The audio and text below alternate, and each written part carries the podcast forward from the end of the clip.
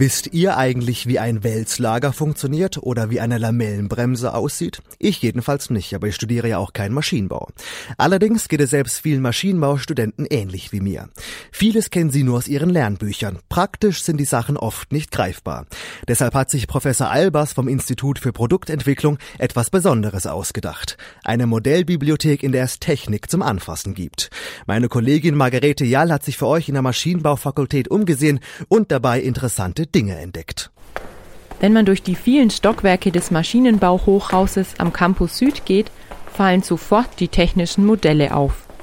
Da stehen Getriebe, Zahnräder, Lager, Dinge eben, mit denen sich Maschinenbauer täglich beschäftigen.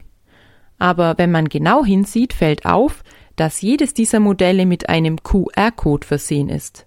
Was es damit auf sich hat, erklärt Professor Albert Albers, der Leiter des Instituts für Produktentwicklung am KIT. Unser Institut hat etwa 2000 hochwertige Modelle im Umfeld der Technik des Maschinenbaus und diese neu zugänglich zu machen, das war eigentlich die Idee, die ich hatte und die haben wir jetzt umgesetzt, indem wir eine Modellbibliothek aufgebaut haben. Also Sie können sich wirklich wie eine Bibliothek äh, vorstellen mit Büchern, nur dass die Bücher hier eben Teile, Modelle sind. Die werden beschrieben über QR-Codes und Sie können zum Beispiel äh, mit Ihrem Handy über die App diesen QR-Code einscannen und sehen dann, was das Ganze ist, bekommen jede Menge Informationen, die Zuordnung auch zu den Lehrveranstaltungen und äh, wenn Sie dann Lust haben, können Sie sich das Ganze anschauen in der Bibliothek oder auch ausleihen und mal mit nach Hause nehmen. Die eigens für die Modellbibliothek entwickelte App ist webbasiert und damit auf allen Smartphones, Tablets und PCs lauffähig. Dadurch ist die Modellbibliothek weltweit zugänglich. Florian Munker ist wissenschaftlicher Mitarbeiter am IPEC und hat an der Umsetzung mitgearbeitet. Begeistert demonstriert er die App auf seinem Smartphone. Ich gebe mal hier den Begriff Getriebe ein. Bei knapp 2000 Modellen mit wachsender Anzahl haben wir unter dem Suchbegriff Getriebe sehr viele Treffer. Ich kann jetzt die großen Suchergebnisse gezielt filtern nach dem, wofür ich mich interessiere.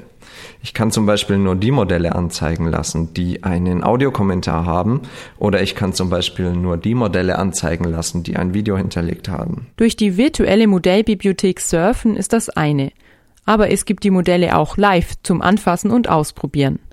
Einige stehen im Maschinenbau Hochhaus verteilt, die meisten aber sind in einem hellen Raum im Untergeschoss zu finden.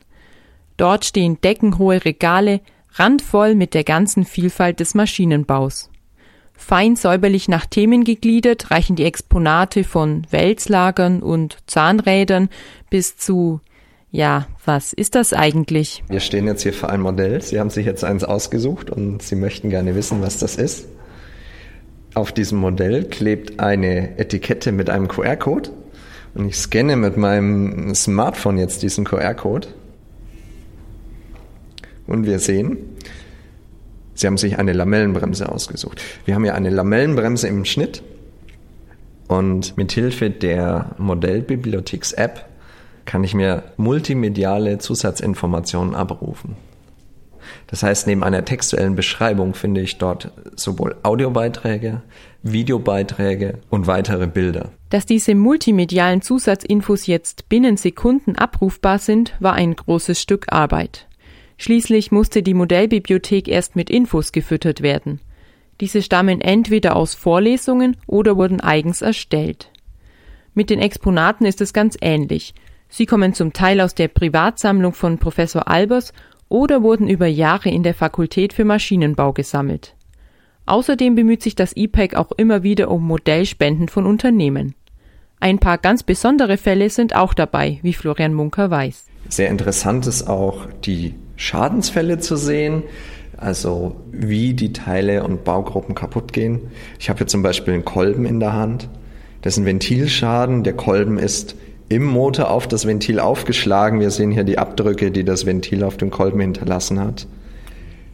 Was haben wir hier noch? Wir haben hier Lager, die durch thermische Überlass ausgefallen sind. Hier sehen Sie das aufgeschmolzene Material, hier sehen Sie die Kerben. Also hier, hier sieht dann der Student, wie sich denn in der Praxis so ein Teil verhält und welche Auswirkungen die praktischen Anwendungen denn auf so Bauteile haben. Bei so gutem Anschauungsmaterial in der Modellbibliothek bleiben den Studierenden in ihrem späteren Berufsalltag solche Schadensfälle hoffentlich erspart.